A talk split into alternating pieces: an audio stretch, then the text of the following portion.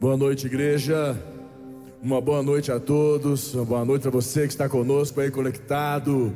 Não sei aonde você está, mas tenho certeza que o poder de Deus vai entrar aí onde você está conosco, como já está aqui na nossa igreja abençoada. Amém? Hoje eu tenho, eu quero terminar uma palavra que eu comecei com vocês. Não sei se vocês se lembram, nós começamos falar um pouquinho sobre um contexto sobre que do povo de Israel que foram espiar a terra e voltaram numa condição de vítimas, e aquelas vítimas, aquela condição de vítima que havia neles não é, veio só daquele momento, mas foi de um histórico da vida. Nós vamos falar um pouquinho sobre isso. E antes de começar, eu queria pedir ao pastor Edilson pedir uma canção, uma música. Eu gosto muito dessa música. É uma música do Thales. O Thales, nós tivemos alguns, alguns, algumas dificuldades no início da nossa, da nossa carreira, digamos assim. E mas como Deus é maravilhoso, hoje Thales é um irmão, um amigo, a gente fala, se fala direto, Priscila com a Dani, a gente é muito amigo, gente conversa, ele é, pensa numa pessoa da alma boa, um homem de Deus, Thales se tornou uma figuraça, a gente é muito amigo, eu escuto muito ele até hoje, eu mando para ele, tá, falo, negão, até hoje essas canções sua, você é demais. Tem uma canção, Edilson, vamos, quero que você pudesse ministrar, se você sabe, canta junto, Deixa Deus falar com você. Senhor, eu nasci para te chamar de Deus. Eu nasci para te chamar de Pai. E andar do seu lado. Senhor, desde o ventre da minha mãe, eu sou povo exclusivo seu. Eu sou abençoado, te vivo obediente. Quem sabe canta junto. Mas todo dia um pecado vem, me chama. Todo dia as propostas vêm, me chama. Todo dia vem as tentações me chamam. Todo dia um pecado vem, mas eu escolho Deus. Eu escolho ser amigo de Deus. Eu escolho Cristo todo dia. Já morri pra minha vida, agora eu vivo a vida de Deus. Mas eu escolho Deus. Eu escolho ser amigo de Deus. Eu escolho todo dia. Já morri pra minha vida, agora eu vivo a vida de Deus. Põe a mão no seu coração mais uma vez. Pai, todos os dias, todos os dias, nossa mente, nosso coração, sofre ataques, lutas, propostas, Quantas delas? Mas nós queremos aprender todos os dias, mesmo quando erramos ou falhamos, que o teu amor é maior, que o Senhor não desiste de nós, que o Senhor não nos enxerga assim como estamos, mas o Senhor nos enxerga lá no futuro restaurados, cheios do teu poder, vivendo o teu chamado, vivendo a tua vontade. Eu te peço, meu Deus, por cada um que aqui está, cada um que me ouve, aonde estiver agora, que o poder da tua palavra possa entrar no seu coração e tirar toda a culpa, todo o medo, todas as mentiras de Satanás. Que prevaleça o amor, a graça e a paz do Senhor na tua vida, em nome de Jesus. Amém, igreja? Igreja, obrigado, Deus. Vamos parar aqui. Eu quero entrar na palavra já direto com vocês. Eu estava falando com vocês sobre dois momentos importantes que aconteceram na vida do povo de Israel, que está aqui em Números 14, eu vou ler para a gente novamente, e depois vou entrar nos novos, nos pontos que eu não tratei com vocês. Está em Números 14, versículo 3 e 4. Números 14, 3 e 4. Vou abrir aqui, enquanto o pessoal abre lá, também Números 14, vamos lá, Números 14, 3 e 4. Aqui diz assim: E porque nós, e porque nos traz o Senhor a esta terra, e porque nos traz o Senhor a esta terra, para cairmos a espada e para que nossas mulheres e nossas crianças sejam por presa, não nos seria melhor voltar para o Egito? E diziam uns aos outros: levantemos um capitão e voltemos para o Egito.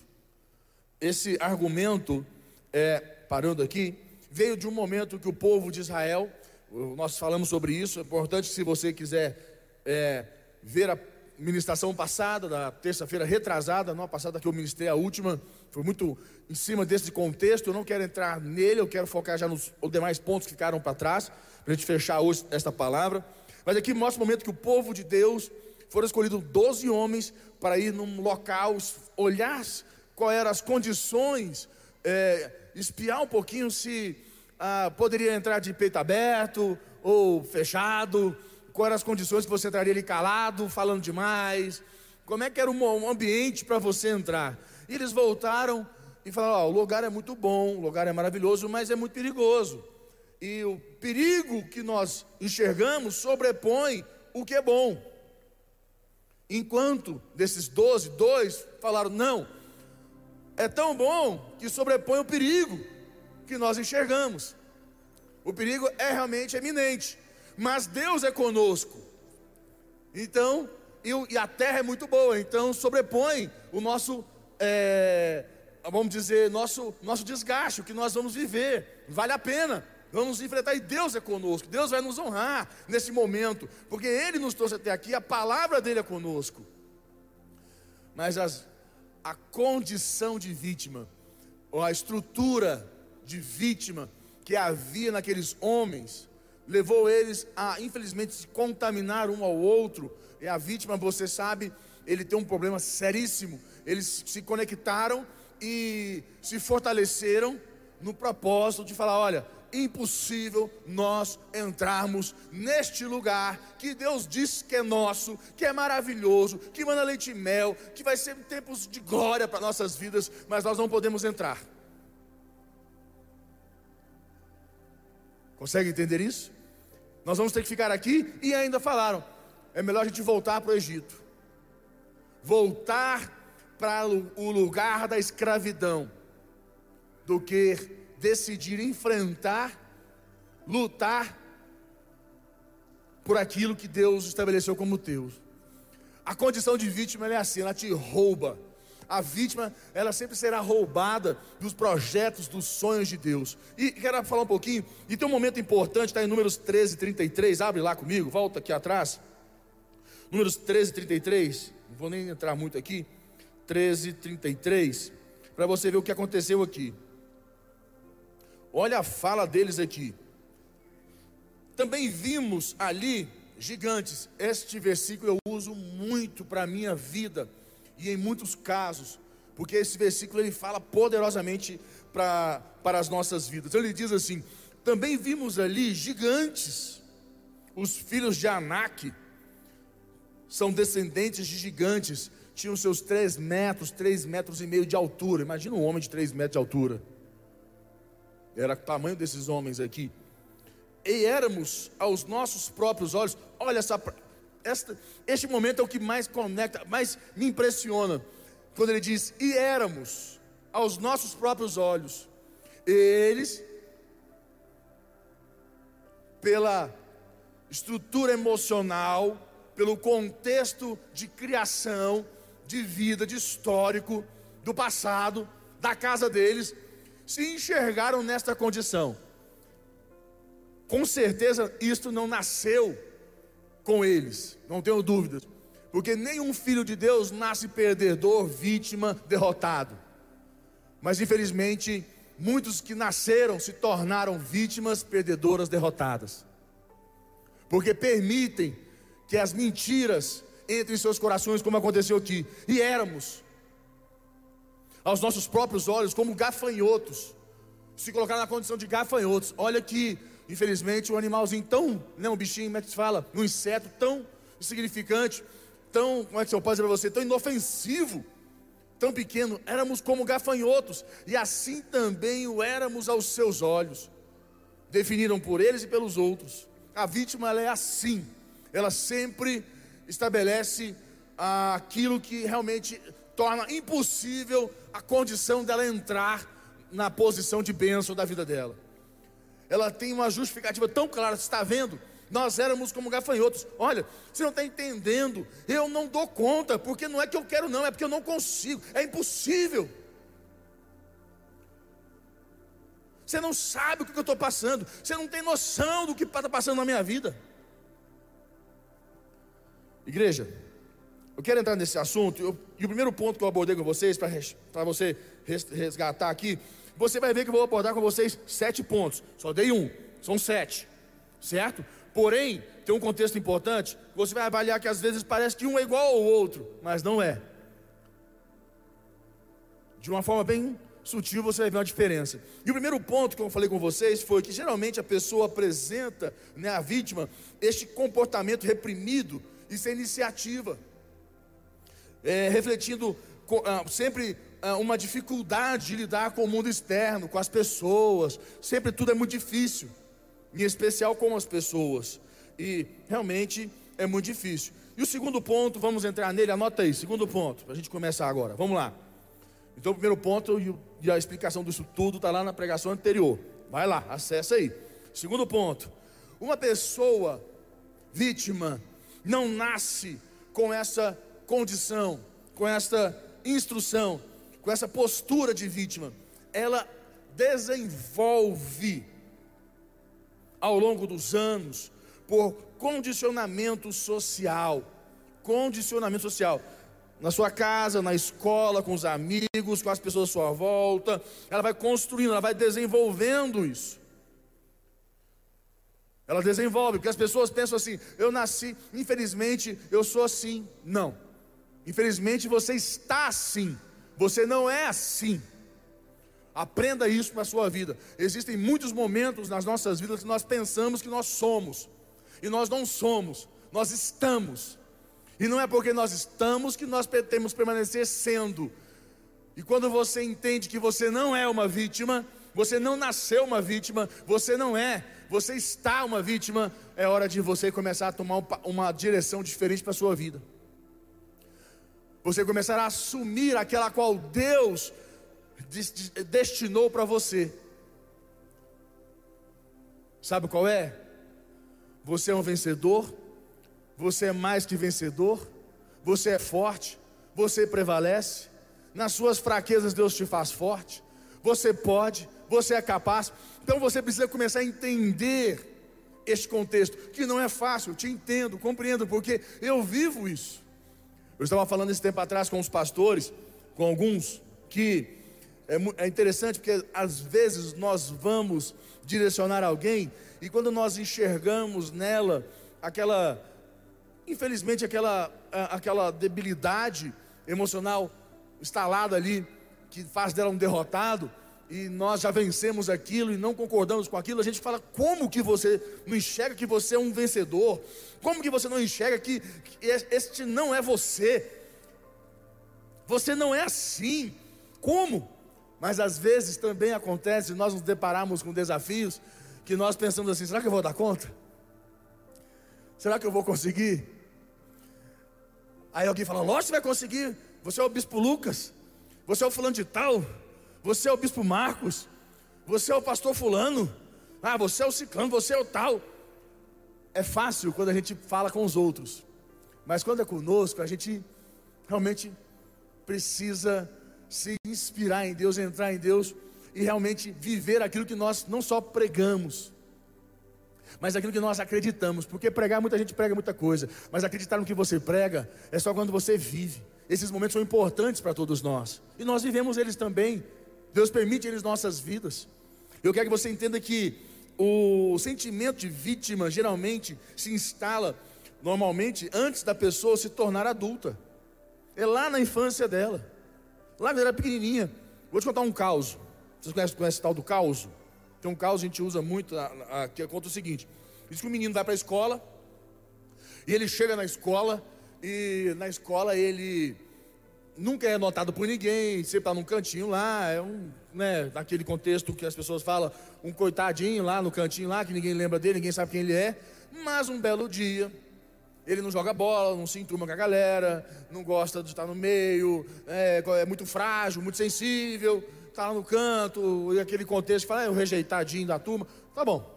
Mas um belo dia ele chega na, na classe, ele foi brincar, caiu e machucou o braço. Parece que ele quebrou o braço. E teve que fazer é, aquele gesso grandão, com o dedão para cima, né? Colocar até aqui. E os amiguinhos, quando ele chegou na classe com o braço engessado, todo mundo, nossa, o que aconteceu? O que, que é isso? E, nossa, como é que foi? E todo mundo queria saber, e o recreio inteiro, todo mundo. Ah, o pessoal, ninguém saiu para o recreio, ficou na sala de, de, aula com ele o recreio inteiro perguntando, querendo saber, porque não poderiam perguntar durante a aula, todo mundo curioso. Então ele virou centro das atenções naquele momento, uns dois, três dias ali, todo mundo olhando para ele e perguntando se estava doendo, se estava bem, no outro dia também. Aí começaram a fazer o quê? Ah, será que eu posso colocar meu nome aqui? Aí começaram aquela época que fazia gesso, a coisa mais legal de ter um gesso era você botar todo mundo escrever um nome, não é? No, no, o nome no gesso. Aí passava uma semana, a mãe, a gente chegava em casa, lavava o gesso, ficava branco, falava, a gente tem que escrever de novo. E era tudo de bom aquele negócio, todo mundo, era uma cena das atenções. Beleza. Passou o tempo, curou, restaurou, o menino tirou, e ele voltou para onde? Para a mesma posição de coitadinho, de tadinho, de rejeitado. Ninguém mais lembrava quem ele era. Deixa eu te fazer uma pergunta ninguém lembrava quem ele era, ou ele semeava essa posição na classe. Porque normalmente, quando nós vamos conversar com alguém, ah, porque me, você não fala mais comigo, me botou meio de lado, eu sinto que você me, me botou de longe e tal. Não, você se pôs de longe. Você está se afastando para você se colocar nessa condição de vítima. Não é? Aí diz que o menininho chegou, Zezé. Zezé é bom nisso aqui. Diz que o menino chegou lá. Um dia, na sala de aula, aparece ele depois de dois meses com o braço enfaixado de novo. Aí foi aquela coisa, novamente, meu Deus, o que aconteceu? Nossa, de novo. Aqui virou centro das atenções. Isso aconteceu uma, curou, passou duas, três semanas, meses, aconteceu de novo. E um belo dia, um gaiato da sala de aula descobriu que todas as vezes que aconteciam isso, era mentira dele. A primeira foi verdade, e as demais eram mentira. Ele fingia estar com o braço enfaixado, para que as pessoas pudessem olhar para ele e fazer o quê? Terem um sentimento de dó. E alguns eram curiosos mesmo. E queriam estar lá, ajudar. E eles se sentiam o quê? Centro das atenções. E este é o grande problema. Olha o que você, a vítima faz, olha do que a vítima está disposto a fazer, olha do que a vítima está disposto a, a, a o preço que ela está disposta a pagar, da exposição do ridículo para poder alcançar uma atenção. Olha o tamanho da perda. Quantas vezes, não vou dizer, eu não sei, mas você pode ter perdido oportunidades na sua vida momentos na tua vida que você pode ter perdido, porque você se tornou uma vítima e você abriu mão, ficou nervoso lá, ah, quis abrir mão, quis fazer um show, virou uma vítima, abriu mão e realmente você perdeu. Porque você estava jogando num jogo onde só, só teria perdedor e ganhador. E quem estava jogando queria ganhar. E você perdeu. E você não entendeu que a pessoa não iria sentir autocomiseração de você. Ah, coitado, vou abrir mão aqui, porque não né, imagina, tadinho, vai ficar sem, vai perder. E você precisa compreender, então é muito importante nós entendermos que uma pessoa não nasce vítima. Você não nasceu assim. Entenda isso. Você não nasceu uma vítima. Você não é uma vítima da sociedade. Você não é uma vítima da sua casa. Você não é uma vítima do seu do, meu, do ambiente. Você está vítima porque você frequenta um ambiente, porque você ainda não se resolveu com a sua casa, porque você não decidiu acreditar em Deus, porque você não decidiu viver a vontade de Deus. Você está assim. Mas isso não é o chamado de Deus para a sua vida. Amém, igreja? Terceiro ponto. Anote aí, terceiro ponto. Anote aí o terceiro ponto. A vítima, ela usa o próprio sofrimento para controlar o sentimento dos outros. Viu o garotinho lá? Para que os outros tenham pena dela e fiquem cuidando dela. Coloca-se como dominada, fraca, uma coitada, mas na realidade ela é dominadora e se sente forte agindo assim. O que acontece? A vítima gosta de controle, controlar. A vítima, você não nasceu assim, segundo ponto. Quem lembra o primeiro ponto? Qual é o primeiro ponto? Está vendo que vocês não lembram? Tem que anotar. Você anotou, né? Ah, você está ligeira. Então anote o primeiro ponto, gente deu o segundo. Te dando o terceiro. Terceiro ponto, a vítima Infelizmente, ela é controladora, ela precisa se fazer de fraca, de coitada, para poder ajuntar, arregimentar, aglomerar, desculpa a expressão, trouxas, abestados do lado dela, para poder alimentar esta condição dela, essa posição dela. Eu tenho certeza, como um mais um é dois, não tenho dúvidas daqueles abestados que foram como espias lá na terra prometida, doze homens, daqueles doze, dois estavam, estavam salvos, mas daqueles dez abestados que foram lá espiar a terra, eu tenho certeza daqueles dez, não, não, nem todos eram vítimas, nem todos estavam naquela condição de falar, vamos voltar para o Egito, é verdade, é melhor, fomos, Deus nos trouxe aqui para pôr nossos filhos presos, para nós morrermos, não, eu tenho certeza que uma parte daqueles dez homens não concordava com isso. Mas como eram fracos, eram uns abestados, desculpa a expressão, uns trouxa, que não entenderam que havia alguns manipuladores, que pode ser um só, como se diz uma laranja podre, pode arrebentar com todo uma, uma, uma, uma, como é que fala, um cesto de laranja, ela pudesse tudo. Naquele momento ele podia ter um só, que começou a manipular. Meu Deus, olha aquele gigante. Imagina aquele gigante pegando sua família, sua casa, destruindo tudo seu. Você pediu para estar aqui?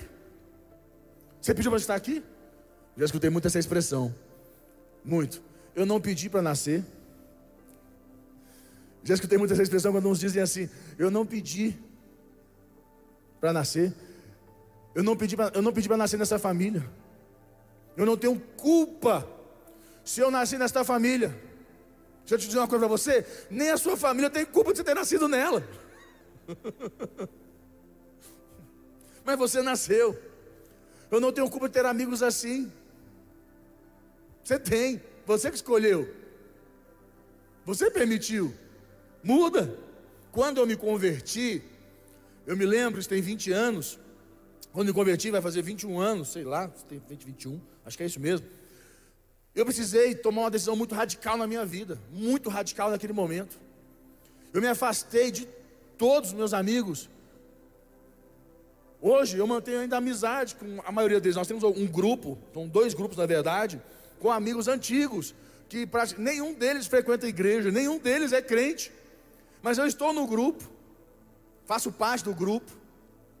Eles me chamam para todos os eventos. No casamentos eu fui, quase todos, também já quase todos se separaram. É, gente, impressionante. Eu tenho um, tem dois casados só. Um que andava muito próximo de mim, a gente malhava junto, casou e está firme até hoje. Outro, e outro, o restante tudo separou. Não PT, é uma bagunça. Mas são amigos ainda, assim, nós, nós temos, a, me ligam de vez em quando, alguma, pede alguma coisa, alguns contatos, relacionamento, a gente conversa.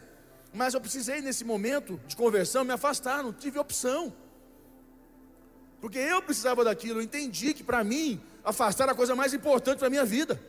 Porque eu, se eu não, não me afastasse, eu jamais iria conseguir viver a nova proposta de Deus para a minha vida. Ou melhor, acreditar nela.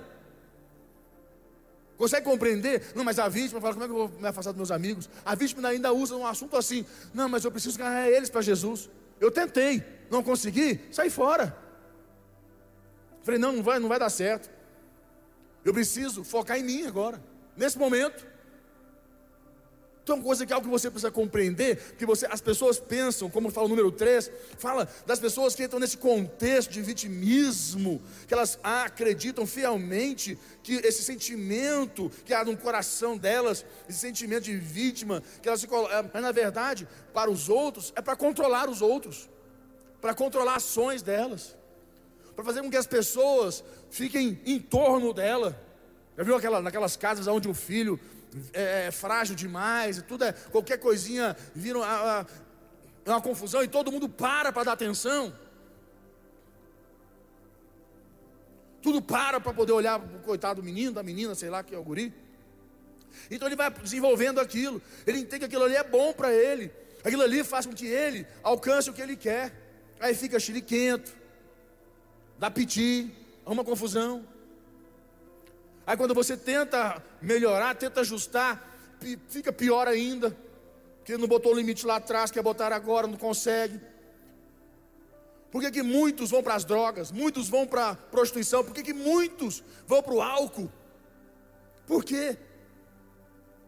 Aí você pensa, não, isso é uma fuga da pressão. Não é só isso, fuga de pressão, não. Ah, porque foi bom, ele se envolveu com os amigos. Não, porque se tornou a vítima. Uma vítima que infelizmente eu, eu sei, alguns vão falar, nossa meu Deus, ah, você não sabe como é que é, meu irmão, eu já fui cachaceiro, eu já usei droga, entendeu? Eu já vivi essa loucura toda, eu sei como é que é. Então, às vezes você falar para mim de casa, ou quem está me assistindo aí, alguém que possa falar para mim assim, ah, você não sabe como é que é, ou, porque às vezes pode ter alguma pessoa nessa condição e falar assim, ele não entende, que não entendo, entendo muito bem, entendo até mais do que você possa imaginar pela profissão que eu desenvolvi na minha vida. Mas eu estou dizendo para você, porque muitas vezes nós, as pessoas vão para essas condições para poder machucar os outros, para machucar, para alcançar o que quer, para deixar as pessoas na condição de descontrole, para controlar, porque tudo para para poder olhar para o coitado, para tentar ajudar. Só tenho mais Vou parar aqui, galera. Ah, vou parar aqui, porque senão não vou, vou, vou confundir, vai fazer confusão. Hum, deixa eu ver meu tempo, meu tempo, meu tempo, meu tempo. Mais um, né? Só mais um, mais um, mais umzinho. Deixa eu ver aqui, calma aí. 9, 3, 9, acho que dá mais um. Vamos mais umzinho, rapidinho, rapidinho. Quatro, anota aí o quarto, quarto ponto, anote. Anote. A vítima, quando ela abre seu coração, que a vítima ela é assim, né? Eu vou aqui. A vítima abre o coração. Fala comigo, a vítima abre o coração. Fala comigo, diga, a vítima abre o coração.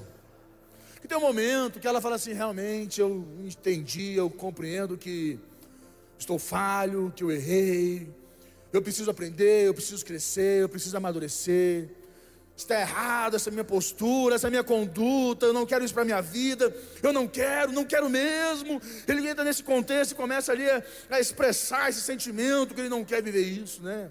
A vítima é assim, e ele abre o coração e fala: Olha, eu quero aprender, eu preciso aprender.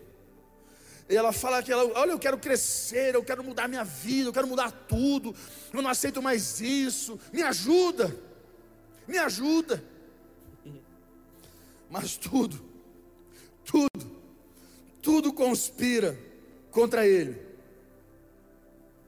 Ele fala assim: Mas você não sabe, parece que quando eu decido dar certo, quando eu decido da minha vida que agora vai, parece que tudo dá errado, tudo dá errado. Aparece um monte de coisa errada, é uma coisa mais louca do mundo. Eu tenho uma dó dessa vítima, eu já estou até ficando sentindo com dó dela aqui, estou até com dó ela se coloca nessa posição, nessa condição de, nessa, como dominada, fraca, incapaz, mas na realidade, essa situação que ela, para que tudo conspira contra ela, ela não cresce, não é porque ela não quer, como ela diz, né? Não é porque eu não quero, é porque você não sabe. Eu tento, olha, você não viu? Eu estou mudando, estou tentando, estou fazendo de tudo, eu faço tudo, mas tudo mesmo, mas na hora que parece que está tudo errado, nada acontece. Deixa eu explicar uma coisa para você, muito séria na sua vida. Se você decidir hoje e tudo der certo amanhã, está errado, está completamente errado.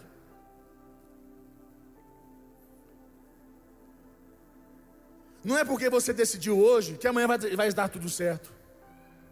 Você decide hoje, agora, e você vai trilhar um caminho que vai amadurecer a sua decisão, que vai fazer com que essa sua decisão realmente seja consolidada. É o caminho da aprovação, é o processo. Seria muito fácil, mas esse papo cola muito bem com pai e filho, né? principalmente com filho e mãe. Quando o filho chega para a mamãe e chora para a mamãe, mas se faz de vítima, um coitado, mas ele diz para a mãe, mãe, chora e fala, mãe, eu vou mudar, mãe acredita em mim. E a mãe fala, vou dar mais uma chance para ele, vou, eu acredito nele.